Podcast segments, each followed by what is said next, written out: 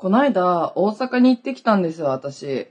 TikTok で知り合って仲良くさせていただいてる、オムライス兄さんことね、オム兄さんとのコラボ動画を撮るために、一泊二日で大阪行ってきたの。でね、あの、TikTok ライブをやってたら、キッズたちからね、付き合ってるのってもうすごいブワーってコメントが来てたんですよ。で、オムリサ劇場と言ってるんですよ。やらせというかさ、コラボ的な感じで二人で動画を出し合ってたんだけど、それを本気にしてしまってる子たちがいて、ちょっとね、軽く燃えてたんだよ。そう、オム兄さんの方の動画がね。え、わからないの？と思って。例えばさ、ドラマ見てる時も、ドラマの役で悪い役をしてたりしてもさ、わかるじゃん。わかるのに、その多分 TikTok にいろんな子がコメントできるし、距離感が近いこともあって、多分本気にしてたのかなわからんけど。いや、二人って本当に付き合ってるんですか？みたいな。本当付き合ってるんでしょ？みたいな。そういうコメントが溢れ出して、え、なんて純粋なの？と思って。純粋って罪よね。うわ、なんでわかんねえかな？って。こっちは思ってたんだけど、やっぱりそうだよな。小学生、中学生からしたらね、うん、わからないんだろうね。びっくりしたの。この間、オム兄さんが沖縄に来てた時にコラボして、ね、軽く燃えてた件もあったんで、あ、そしたらもうすぐ大阪行っちゃおうと思って、そう、大阪に行ったの。めちゃめちゃ楽しかった。そう、コラボ動画を撮ってね、TikToker のソロで全消しっていうね、男の子がいて、その男の子とオム兄さんと私で、レンタルスペースで撮影をしてたんだけど、私ソロシーって言ってるんだけど、ソロで全消しのことをね。ソロシー、結構最近美容系の投稿するから、スキンケア動画と、あとメイク動画を撮影して。私はね、手だけの出演をしてるんだけど、そう、120万再生いったの。で、オムニーさんの方はオムニーさんの方で、オムリサ劇場の最終回の動画を撮ろうと思って。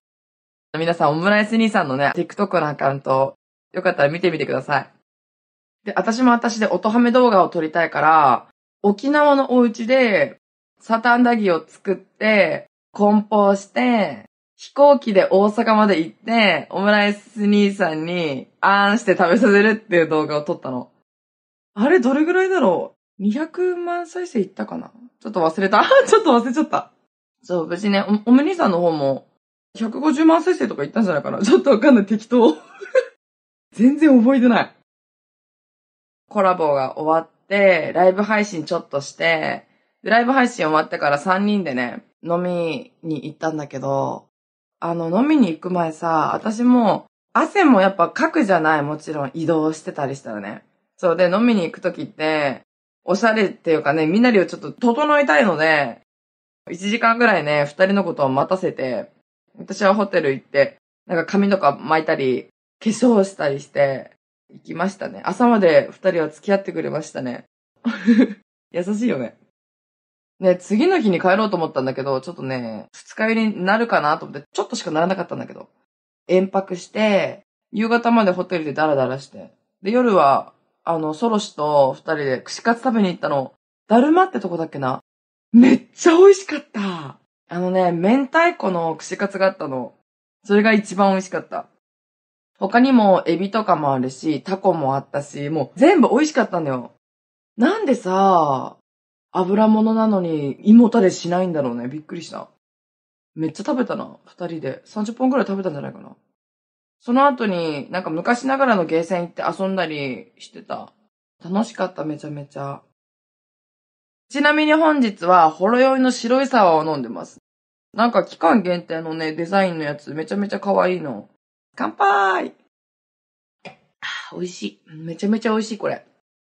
はい。そんな感じで早速進めていきましょう。独身アラサー女の毒ラジオ。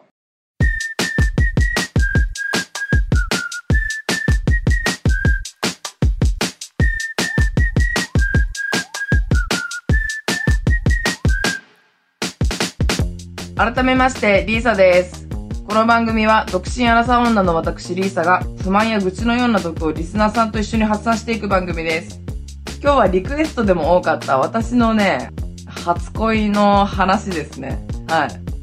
私の初恋は、えっとね、5歳の時だったの。保育園の時なんだけど、同じ教室の男の子、これは偽名を使わせていきますね。レン君。レン君っていう男の子がいました。超イケメンで、足が速かったの。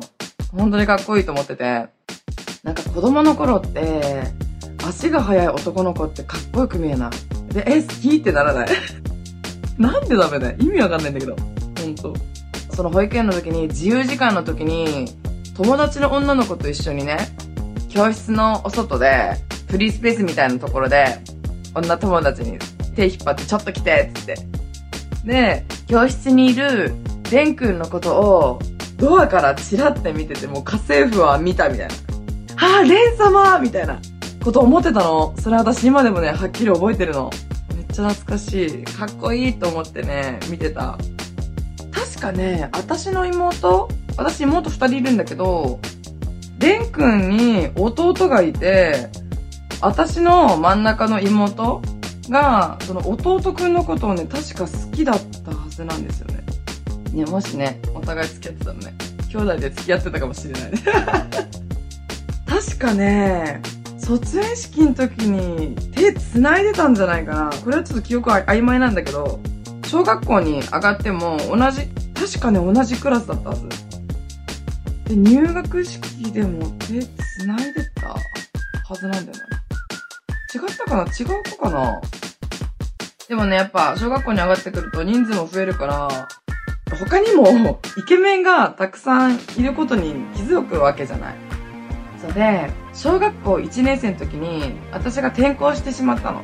すごく田舎に引っ越して、で、離れ離れになったんだけど、でも、今からね、多分10年ぐらい前に、レン君から Facebook でリクエストがあって、私がリクエストしたかちょっと覚えてないんだけど、それで Facebook で繋がって、え、じゃあ一緒に飲みに行こうみたいなメッセージやり取りしたんだけど、結局ね、タイミングが合わずでしたね。その後は、確か結婚したはず、レン君が。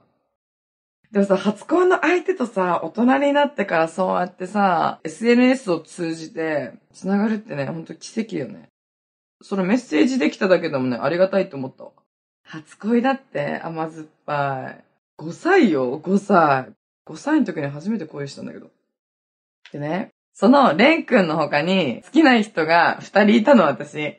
同じクラスの男の子2人ともイケメンなのさ。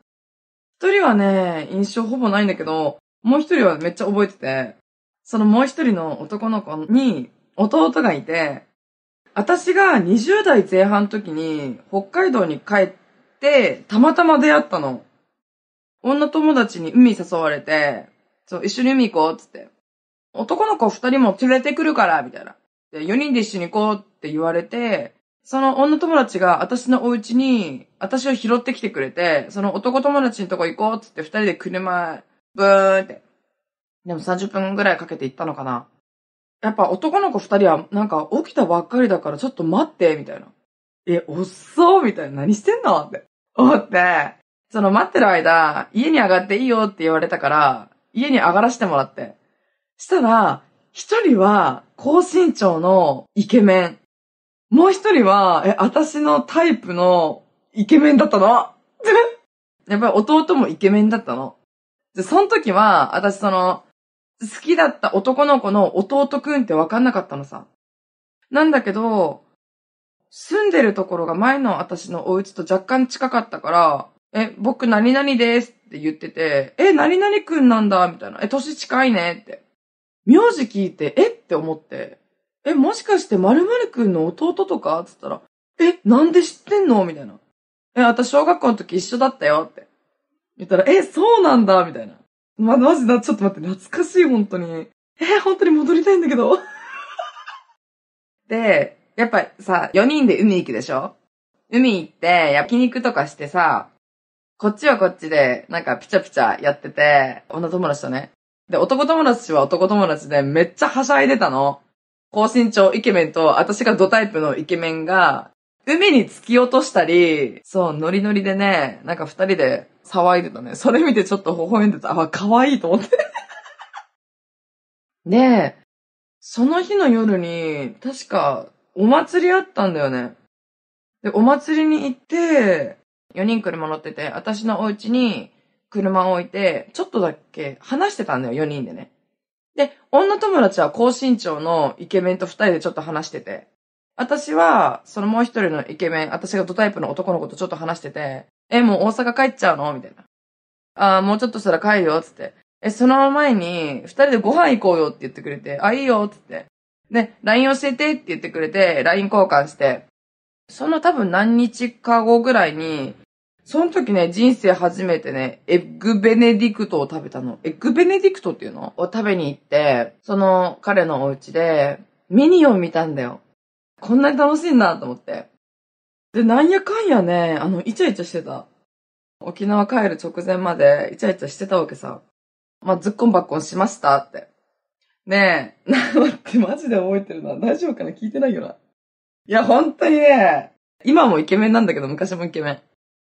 はい、ズッコンバコ終わりましたって。せっせせね。やり終わって、あっちが寝ちゃったのさ。やっぱね、終わったら男の人って、なんか女性ホルモン出るんでしょ？女性ホルモン出るから、私もこのまま一緒にずっと寝たいなって思ったけど、その次の日が飛行機に乗る日だったから、え、もうこのままずっといたらもう沖縄帰れなくなると思って。ずっと隣にいちゃうかも、みたいな。思ってしまって、もう黙って、お家出たんだよね。で、車運転、ブーンってしてる時に、電話がかかってきて、え、ごめん、俺寝てたって。で、あ、いいよ、疲れてたんだねって言って。したら、え、ごめん、戻ってきてって言われたんだけど、いや、ここで戻ったら、ずっと地元に帰っちゃうな、みたいな。だから、いや、もう今日はうち、お家帰るわっ、つって。え、でもさ、引き止めてくれるのって嬉しいよね。それで、あ、わかった、みたいなこと言って、じゃあまたねって。北海道帰ってきた時は、あの、一緒に遊ぼうって言ってくれて、じゃあまたねってバイバイって切って、で、次の日飛行機乗って着席してたら、その男の子のことを思い出してしまって、私本当にね、ポロポロ泣いてたの。うわぁ、また会いたいなと思って。すごい楽しかったし、また会いたいなと思って。で、沖縄着いて、涙止んで、仕事モード。マジで。仕事したくねえよ、本当に。しばらくね、連絡してたかをちょっと忘れたけど、え、めっちゃ好きだったな、あの時。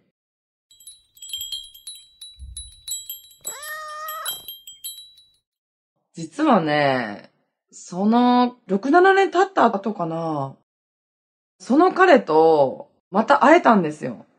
それが、沖縄から北海道に帰った時に、連絡して遊ぼうってなって、彼のお家に行ったんだけど。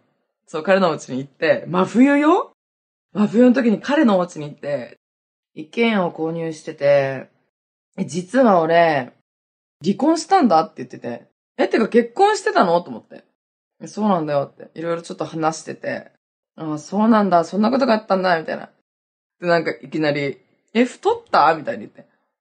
なんでこんなこと言うの？まあ、太ったけどさ、一番最後に会った時から多分8キロぐらい増えてたから、でもさ、わざわざそんなこと言わなくてもいいじゃんって思った。うるさーと思って。そう、うるさって思ったんだけど、ずっこんばっこしました。当たり前だろ知らん方がおかしいだろそいつんちって。たぶ相変わらずイケメンでした、彼は。本当にね、まあ良かったです、はい。本当に良すぎて、次の日から肌しばらくツルツルでした、私。マジほんとね、どんな高いね、美容液とか化粧水、乳液とかも、よりもね、好きな人とかね、イケメンとエッチする方がね、何倍もね、お肌にいいから。うん。そうなってるから、世の中。そういう仕組みだから。知らんけど。わあまた会いたいなでもね、その子と会って、次の日の次の日ぐらいに、また違う、その子年下男子なんだけど、もう一個年下男子と会ったわけ。もう一人ね。その子もイケメンなの。もう二人は真逆よ。さっき話した離婚した男の子は筋トレやってます。酒全く飲まない。タバコも全く吸わない。で、多分早寝早起きなのかな。で、生活習慣整えてる。美意識高いみたいな男の子で。そう。で、年下の男の子でイケメンなの。もう一人の、その離婚した男の子と数日後に会ったのが、その人も年下のイケメンの子なの。その子はタバコも吸うし、酒も飲むし、いろんなもの食べる。なんて言うんだろう、二人は真逆じゃん。でもね、二人はね、なんかスラッとしてるの。すごいよね。で、タバコを吸う、酒飲む男の子は、え、マジで本当に私の理想だった。てか、私の理想なのさ。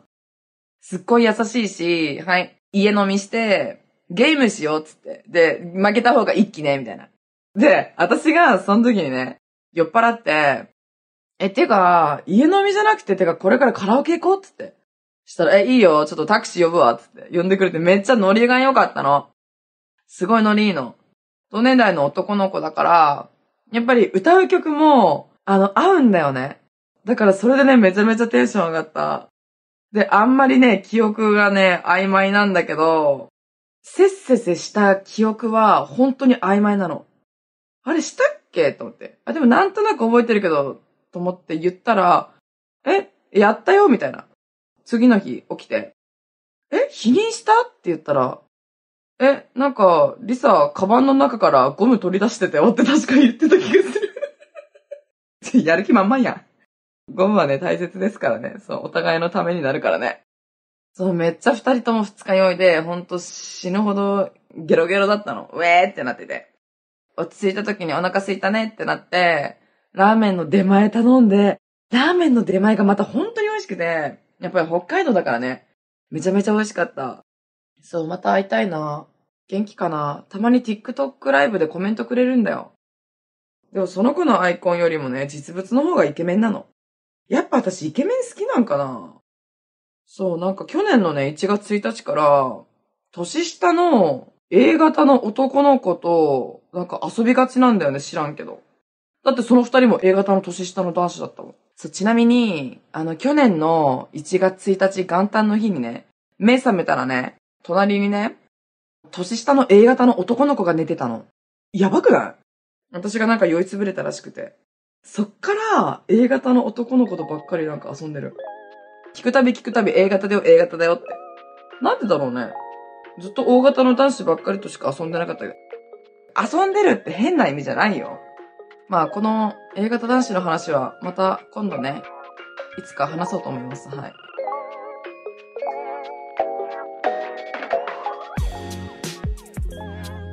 ということで、このポッドキャストでは、リスナーのみんなの毒も浴びたいと思ってるので、メッセージを募集してます。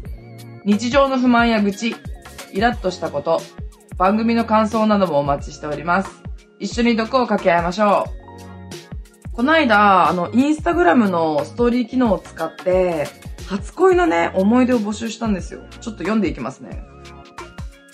高1の時、28歳差の先生に恋してた。あはかっこよすぎただって。結構ね、先生に恋をしてる子が多いですね。告ったら鼻で笑われました。えー、照れ、照れ隠しなのかな？で、鼻で笑われるって嫌だよね。まあでもなんか、可愛いね。照れ隠しだったのかな。二股浮気みたいな悪いことを初恋相手にしてしまった元彼に悪いことをしたなと思います。なるほどね。そういうこともあるさ。そういうこともあるさ。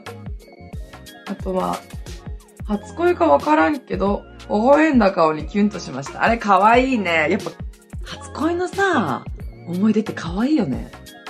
同性に一目惚れしました。嫉妬の嵐でした。どうなんだろうね。性別限らず、そういう子は、ね、嫉妬するんかな。私も嫉妬しちゃうかも。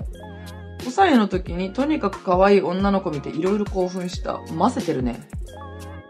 鬼ごっこしている時にずっと鬼にされてて、そしたらその人が鬼になろうかって言ってきた。うわ、かわいい。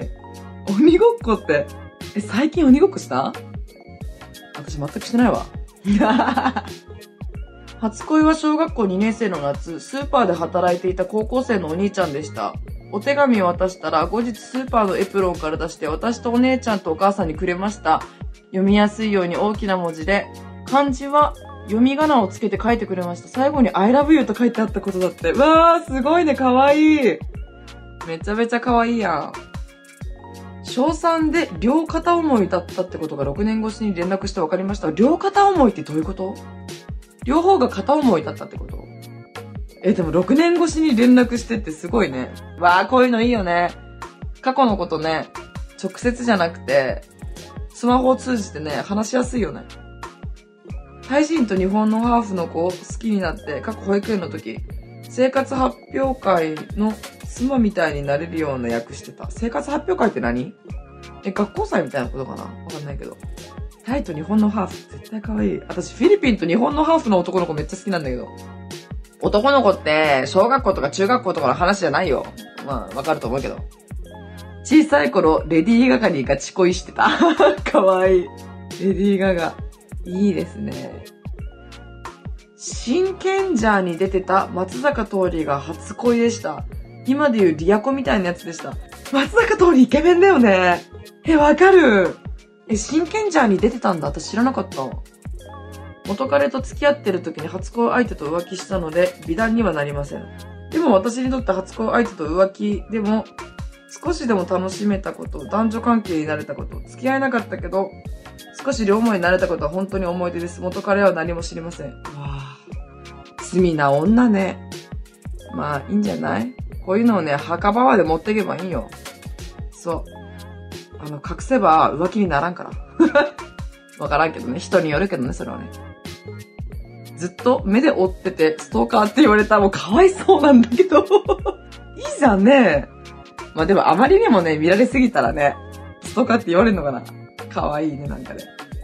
初恋の相手が食パンマン。食パンマンって、イケメンキャラだよね、確かね。イケメンキャラじゃなかった？じゃ、ドキンちゃんがさ、続婚だったよね。かわいいな。走るの速いイコールかっこいいイコール好きっていう思考だった小学生の時は純粋な声だったなってめっちゃわかる鬼わかる重くそわかるよ、それ。早く走れてたらかっこいいんだよ。保育園の時も、小学校の時も。中学校の時だったら、だんだんね、本当に現実を見てしまうからね。小2の時本当にノリで付き合った人がいて、今ではもうあの時好きだった的な会話をしてる。えー、なんかいいね。なんか、なんていうのこういうの。一壁、一波乗り越えた夫婦みたいだね、これね。かわいいな。保育園の時太ももに止まった顔を叩いてくれた時に声を落ちた。ね。かわいい。マジかわいいしか出てこんな。ブラックライトでしか見えないペンで好きな人の名前めっちゃ書いてた。かわいい、マジで。なんかそういうペンあったよね。懐かしい。うわぁ、文房具系欲しいな。文房具大好きなの。初恋プラス初彼イコール初エッチで何が何だかわからないうちに舐められて10円玉の匂いするって言われた感。じ、え？どこの話をしてるの？万の話をしてる？万が10円玉の匂いするってこと？そんなの誰だってするわって。うん。あの、相手が経験少ないだけだと思います。え、わざわざ言わなくてもいいよね。もうそういうとこがね、なんか女の子の扱い慣れてないって感じがするよね。別にあなたの元彼のことを悪く言いたくないけど。ほんと。言わなくてもいいよ、本当に。場の雰囲気を壊すなって思うよね。でも可愛いね。それもいい思い出なのかな、きっとね。はい。皆さんいっぱいね、アンケート答えてくれてありがとうございました。いっぱいコメントくれたけどね、読めなかった。こうね、ごめんなさい。また、ね、お待ちしております。ということで、この番組が面白かった人は、番組のフォローと高評価、そして SNS での感想もお願いします。ハッシュタグ、毒ラジオをつけてつぶやいてください。漢字で毒、カタカナでラジオです。それでは、また次回お会いしましょう。バイバーイ